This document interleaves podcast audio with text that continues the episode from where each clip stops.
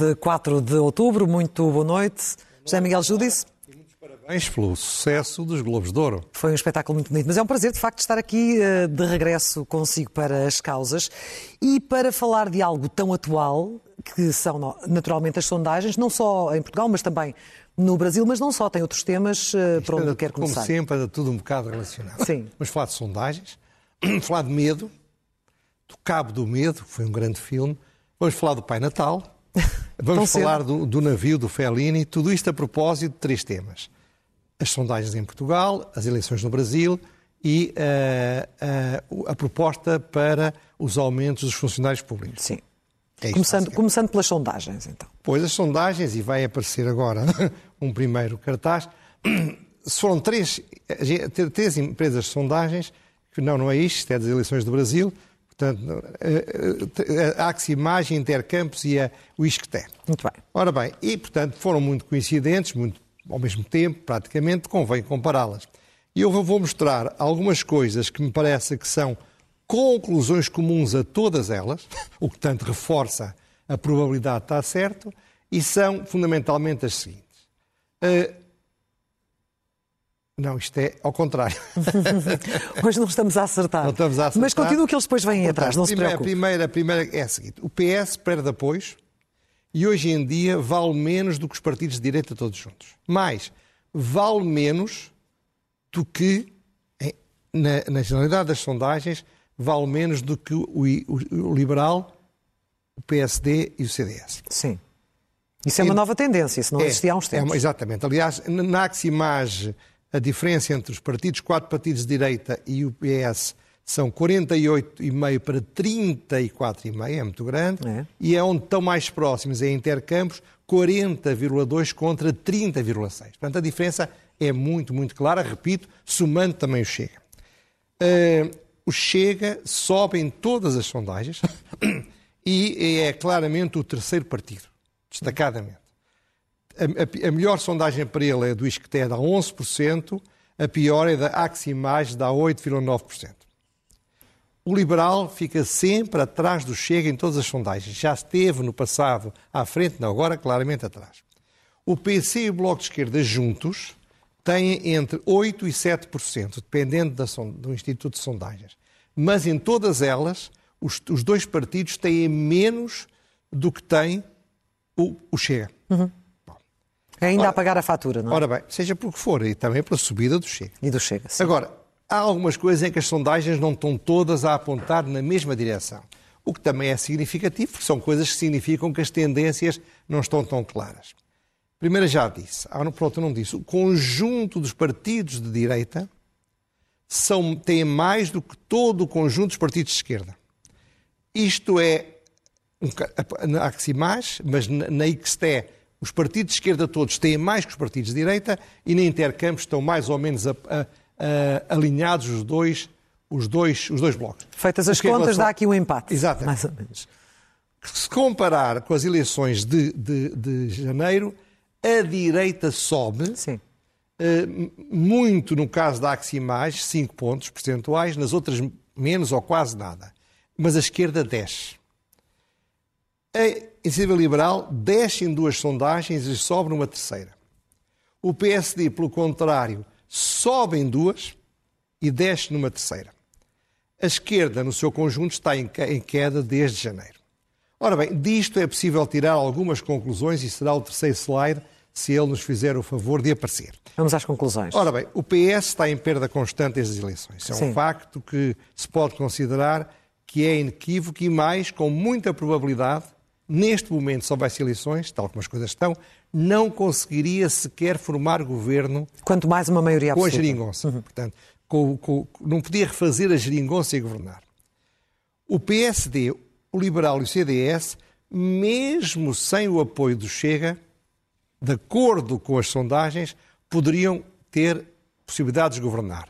E mais, mesmo com o Chega a votar contra, se o PS, que não consegue formar uma maioria alternativa, se abstivesse, poderia governar a direita sem o Chega e o, e o PS não teria contribuído para meter o Chega na área do poder. A tendência da direita é para subir. Porquê? Porque vamos entrar num ano muito complicado, 2023. Todos os especialistas dizem que vai ser pior. E que podem beneficiar politicamente desse Eu facto. Eu este ano, falarei isso mais adiante, no encontro com grandes personalidades internacionais nestas matérias e é inequívoco que o ano 2023 vai ser pior do que 2022. Uhum. Portanto, além disso, o PS vai ter de enfrentar o seu próprio eleitorado. Falaremos disso também. Vai ter de tomar medidas que não agradam à sua base de apoio. Isto é reforçado pelo facto de que o António Costa está em queda também. Nestas últimas sondagens, na que dá essa análise, a chamada avaliação do desempenho, o António Costa tem oito pontos negativos. O único que tem positivo é o, é o Coutrinho de Figueiredo, mas o Montenegro está quase a ter positivo, está um bocadinho abaixo. Portanto, o, o, o facto de António Costa estar em queda não ajuda à recuperação do PS. E pior do que isso, todos os delfins estão muito pior do que eles. Isto é, sua, têm resultado negativo entre 19 e 45 pontos percentuais, o que é uma brutalidade. Uhum. Isto é, quem vier a seguir ao Costa da esquerda provavelmente não ganha as eleições. E o que é que justifica, antes de avançar, o que é que justifica tudo o que está a acontecer? Afinal de contas, é um governo de maioria absoluta, ganhou as eleições em janeiro deste ano, estamos em outubro. Ainda não entramos na fase crítica pois, muita, do que está para vir? Tem toda a razão. Há muitas coisas que podem ter justificado isso. Uma primeira delas, no meu ponto de vista, é que o António Costa habituou-se a injetar-nos nas veias otimismo. Isto é, tudo vai correr bem, eu sou-lhe ótimo, estou a conseguir, acabou a austeridade, eu dei a volta, isto era o tempo do passo escolher que era mau. E quando as coisas começam a correr mal, é mais castigado do que se fosse mais realista. Depois cometeu outro, um erro de castigo brutal. Um novo governo, em maioria absoluta, era um novo, uma, uma, uma nova maioria absoluta, era um novo governo. Não ia usar um governo gasto, cansado, com os, com os ministros muito fracos, ele próprio começa a estar cansado, sem uma direção política que o substitui. A Mariana Vieira da Silva é, é manifestamente um enorme fracasso. Ninguém diz porque ela tem um aspecto simpaticíssimo. Portanto, é desagradável atacar uma pessoa tão agradável, tão amável, tão simpática, mas não tem a mais pequena ponta de jeito. Será, quando muito, uma boa mulher de bastidores. Mas o número 2 do governo tem de ser muito tem mais, mais forte. Sim. E depois, de facto, a mudança no PSD também não ajudou. Também não ajudou. E depois as coisas estão a correr mal no país. Ouça, não é o, o Costa ganhou as eleições porque as pessoas achavam que estava tudo a correr bem. Não tinha tanto mérito assim, tinha algum. Agora também não tem tanto de mérito, não tem tanta culpa assim, mas tem alguma. Mas paga o preço, a política é feita disso. E não nos podemos esquecer que, apesar de tudo, já é um governo com, com seis anos, mais de seis anos em e não cima. Não se esqueça que também não ajuda ao facto do, do, do Presidente da República ter, ter levado um trambolhão. Era isso que lhe ia perguntar. E o Presidente da República? Levou um trambolhão. Teve, em termos da avaliação de desempenho, tem o pior resultado de sempre. Está a, praticamente a metade do que tinha há um ano. 24% positivo é muito bom, ainda, mas para ele, que é um fanático de, dos resultados no apoio do eleitorado, põe-o nervoso. Eu acho que ele agora está a virar um bocadinho outra vez contra o PS, com medo de ir pelo cano abaixo conjuntamente com António Costa. Mas, vamos ver, vai ser ver. divertido de ver. Vamos ver. A verdade é que hum, falava de sondagens e sabemos como elas às vezes, hum, enfim, não, não correspondem muito àquilo que depois as urnas hum, vêm a revelar. E isto no Brasil, de foi, facto, foi. De, por momentos quase que parecíamos que estávamos nos Estados Unidos naquela fase que elegeu Trump. pior, porque repara, ele, ele, o, o, Bolsonaro teve 20% mais votos do que aquilo que previam os institutos de sondagem. Sim, sim, é, um é muito. Erro. Pode haver muitas explicações, mas não me espanta. O que, não, o que me espanta não é que as sondagens tenham falhado, até porque no Brasil não são feitas provavelmente tão bem como na Europa. O que me espanta é que os dois, o Bolsonaro e o Lula, tivessem juntos 93%. Quase 93% dos brasileiros votaram nestes dois senhores apesar de 38% dos brasileiros não querer nenhum nem outro. Ora bem, poder-se dizer que isto é o resultado da democracia, que o povo é soberano, tudo isso é verdade. Mas não se pode dizer que os eleitores foram ao engano. O Lula e o Bolsonaro são talvez as piores escolhas que a esquerda e a direita poderiam ter feito, apesar da popularidade que possam ter. O Lula, o Lula teve um grande sucesso porque o vento estava de feição as, as, as commodities estavam a ser exportadas por preços fantásticos, mas terminou com toda a sua equipa condenada, presa, corrida por causa de corrupção. E ele não foi absolvido da corrupção. Não, não foi toda, mas foi uma parte. Mas diga parte mas. Sim, mas havia alternativas, José Miguel Judice. Havia alternativas não, que o povo brasileiro não, não considerou havia, suficientemente credíveis. Não, é, é que, de facto, fez-se aqui no Brasil uma coisa que habitualmente acontece nas segundas voltas. Diz-se assim, na primeira volta votamos no que gostamos. Na segunda volta votamos contra o que não gostamos. Ora, no Brasil, eles logo na primeira volta quiseram votar contra aquele que não quer. E repare, o, o, o Lula. O Lula, com certeza, que juntou-se ao, ao Geraldo Alckmin, que é um político centrista como vice-presidente, e beneficiou daquelas pessoas que votaram no Lula, qualquer pessoa, menos o Bolsonaro.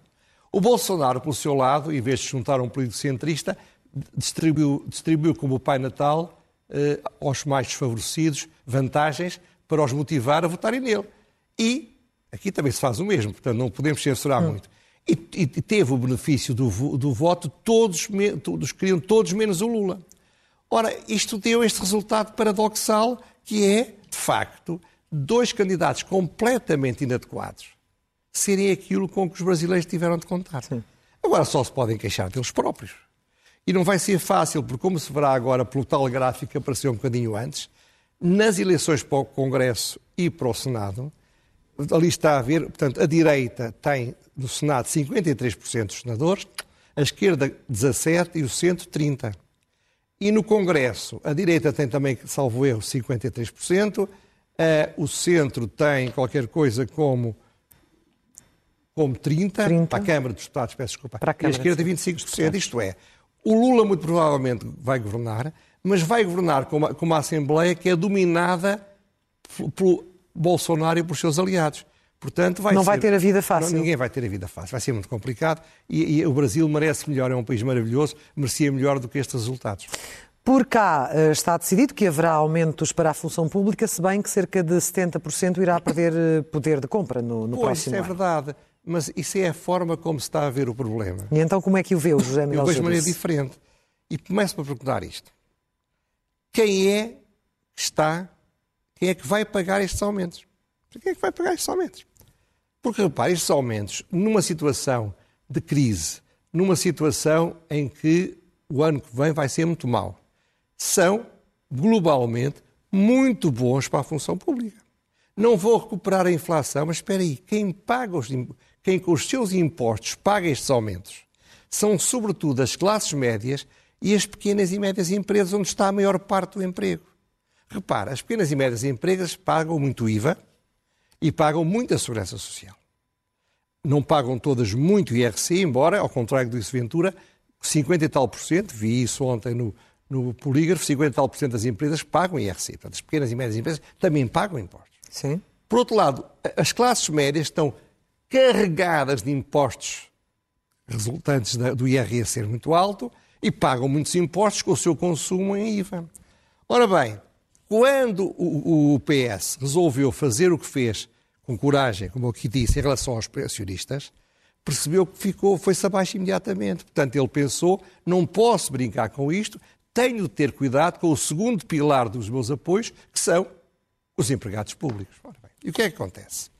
O setor privado, que paga, e os, e os trabalhadores por conta de no privado, que pagam com os seus impostos estes aumentos da função pública, não vão conseguir as empresas pagar aumentos destas percentagens e os trabalhadores ganharem aumentos equivalentes aos aumentos que estão a ganhar na função pública.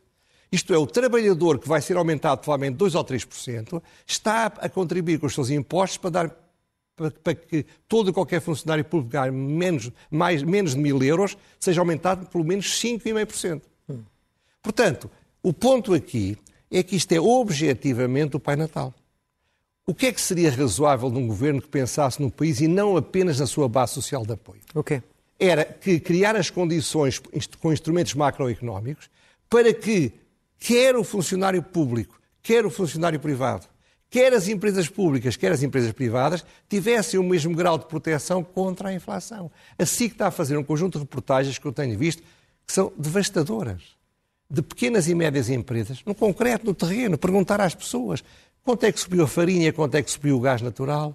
Ora bem, estas empresas vão ter de sofrer horrorosamente. Será que os trabalhadores lá vão ser aumentados? Provavelmente o terem o emprego já vai ser muito bom para eles. Portanto, Quando me dizem que o Estado não, foi, não aumentou de acordo com a inflação, eu digo está a aumentar muito mais do que os irmãos deles que trabalham nas empresas privadas vão ser aumentados. E, assim, e acima daquilo que inicialmente tinha, tinha sido aventado em relação claro, à proposta do próprio Claro, o, já lá iremos, porque há um segundo ponto que eu queria falar, Diga. que é o seguinte. Poxa, é ótimo toda a gente aumentasse 8%, é ótimo ajudar Sim. os mais desfavorecidos. Não é isso que estamos em discussão. Não, não, não defendo uma, uma, política de baixos salários não, em Portugal, não, mesmo na função não, pública. O que eu defendo é, é, o benefício dos funcionários públicos em relação aos não funcionários públicos. Mas seja como for. Mas isso é uma questão eterna. Não é eterna, porque se o Estado diminuísse os impostos, era possível melhorar o rendimento disponível dos funcionários privados e também dos funcionários públicos. Também pagam IRS. Bom, seja como for. Repare, que é que também têm que ser valorizados. O governo assim. vai dar, toda a gente ganhe menos de mil euros, vai ser aumentado 52 euros Sim. por mês. Mas quem ganha 2.600 vai ser aumentado 55. Que é que e, acha, e acha o quê? Que, acho, acho que é um erro. Que deveria ser proporcional? Sim, sim. Porquê? Porque, repare, os funcionários públicos, no começo mais baixo, ganham mais do que os seus irmãos na iniciativa privada a, a, média dos salários mais baixos estão acima do mercado. Como disse, aliás, um homem que é socialista, que é o, o coordenador da UTAL, disse isso hoje numa entrevista. Segundo, nos quadros mais avançados, o Estado paga muito pior que o privado. E o que é absurdo é que com estas políticas, cada vez mais os assistentes operacionais, são os que ganham menos, se aproximam dos técnicos superiores e muito mais dos assistentes técnicos. Repare, é, não é normal que entre um professor catedrático e um, uma empregada de limpeza ou um contínuo, a diferença salarial seja de um para três. Não é normal. Isto não devia ser assim.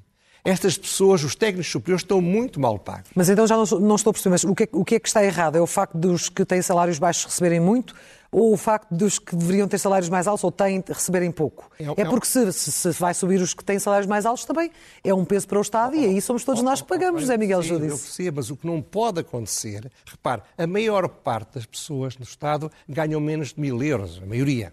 Portanto, os que ganham acima de 2.500 euros são muito poucos. E há uma fuga para o privado? Para o privado? Claro que há, e para o estrangeiro. Porque, repare, o sinal que está a ser dado à economia é o seguinte. Tu que tens, estudaste, tens boas qualificações, tens competência, vais ganhar muito pouco mais do que um tipo que não estudou, não trabalhou, não, não, não, não, passou as passas do algar para melhorar as suas próprias capacidades. E as pessoas sabem que se forem para outros países lá fora, esses altamente qualificados vão ganhar muito mais do que os menos qualificados. Portanto, há aqui uma lógica de política social e não uma lógica de estratégia de desenvolvimento económico. Hum. O Estado devia, não devia tratar levianamente os seus quadros superiores e os seus quadros médios, para os quais não dá, esses sim têm toda a razão de se queixar, vão ter provavelmente aumentos de 2% ou 3%, quando o privado aí, porque não quer perder os trabalhadores qualificados, vai provavelmente aumentá-los 4 ou 5 ou 6%. Mas aí eles têm, apesar de tudo, tendo salários mais altos, capacidade para enfrentar melhor os, o é, período crítico. Mas, mas, oh, oh, Essa lógica não funciona no seu entender? Você não pode pedir a quem, a quem estudou, a quem trabalhou, a quem... Para uma pessoa chegar a professor catedrático, provavelmente trabalhou muito mais para, do que para chegar a contínuo. Não pode ganhar só três vezes mais. Não é possível. Não, não acha que três vezes mais é o... Sim. Não funciona. Portanto, eu, eu, discordo completamente desta estratégia por motivos opostos àqueles que estão a ser ditos. Porque a ideia é esta: toda a agenda do Estado devia ser aumentada a 8%. Mas é aumentada à custa de quem? Ao custa dos trabalhadores do privado, que não vão ser aumentados sequer 1%, muito provavelmente. Porque as empresas vão entrar todas numa enorme crise. Muitas vão falir e outras não vão poder sequer aumentar os seus próprios trabalhadores. E é aí que chegamos ao tal cabo do medo que falava no início. Então. Exatamente, então. é porque, reparo, porque é, porque é que o Costa fez isto? Costa fez isto, não foi cá porque ia na estrada da Máscara e do Cavalo como São Paulo e aparece-lhe os deus da função pública, Costa, Costa, porque me persegues. E ele converteu-se. Não, não foi isso. Foi que ele viu as sondagens e entrou em pânico. Ele era para dar 2% e depois, a partir de 2%, negociar qualquer coisita. Então, entrou em pânico e disse: Eu não posso perder outra base do meu eleitorado. Já perdi os pensionistas estou-me a parecer cada vez mais com o que ele dizia que era o Passos Coelho. E, portanto, entrou em pânico. O Cabo do Medo é uma brincadeira com aquele magnífico filme do Scorsese, mas de facto é o medo, o Deus do medo. O Deus do medo que lhe disse: Ó oh, Costa, já é tarde para tu recuperar os pensionistas, mas não te esqueças do, do outro teu pilar, que são os funcionários públicos, aumenta-os bem. O resto logo se vê. Pá. Porque se, se perdes este, então é que vai ser um disparate muito grande. Bom, vamos às rubricas vamos habituais, isso. começando pelo elogio.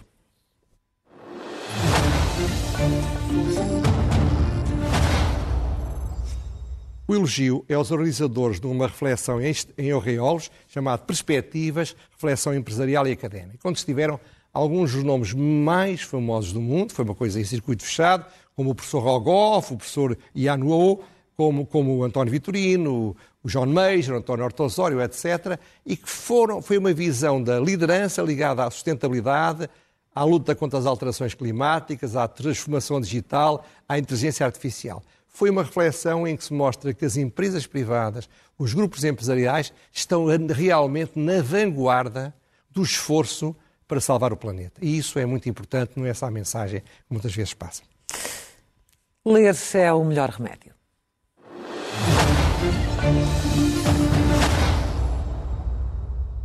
Ora bem, Cavaco Silva, volta e meia volta, faz um artigo. Fez agora um, publicou no público no sábado, chamado Ajudar o Governo a encontrar o rumo certo.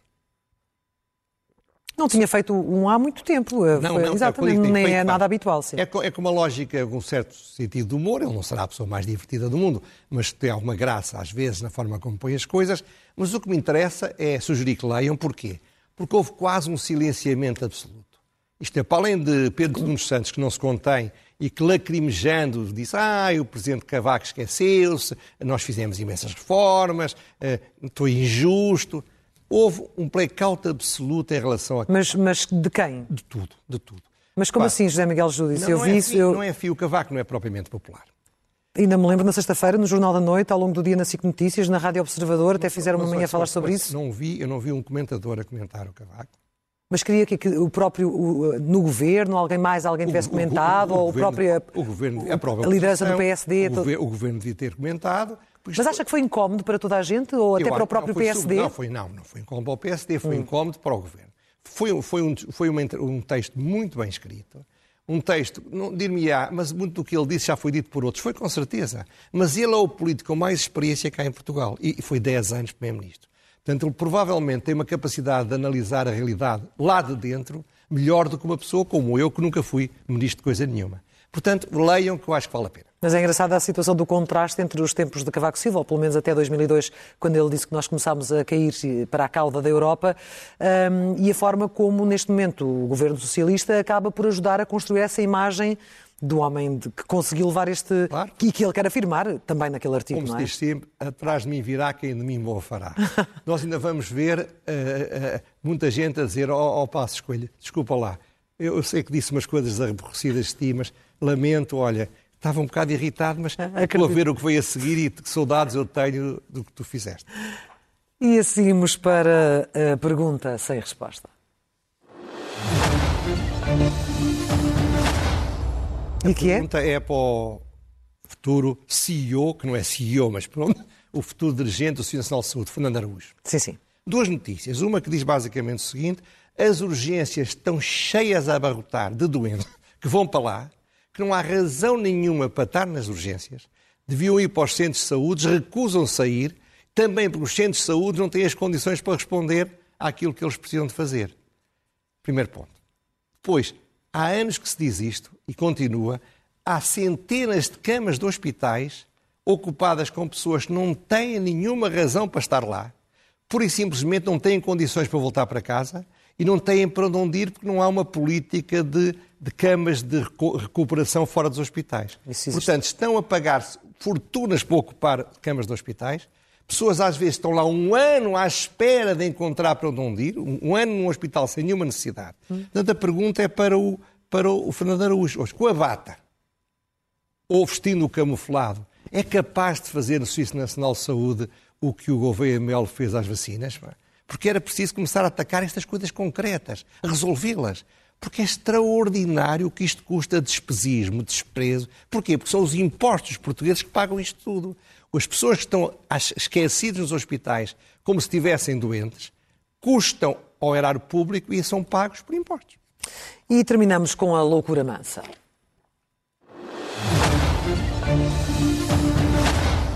Ora bem, o Partido Comunista da Federação Russa, o, o, o, correspondente ao nosso Partido Comunista Português, votou, com todos os outros, por unanimidade, a anexação da, da, da, dos territórios ucranianos. Mas eles tinham dito, disse na semana passada, tinham dito que era, era preciso mobilizar mais, porque não podemos perder esta guerra, temos de ganhar a guerra na Ucrânia.